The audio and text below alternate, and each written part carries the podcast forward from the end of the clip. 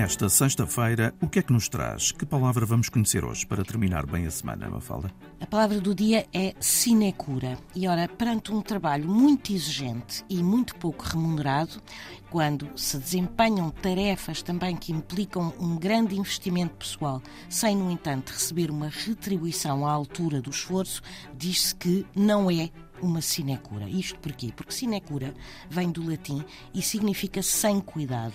Ora, uma sinecura é precisamente um trabalho, um emprego rendoso, em que a pessoa que o desempenha ofere confortavelmente, ou seja, ofere bastante, apesar de não fazer nenhum ou fazer muito pouco.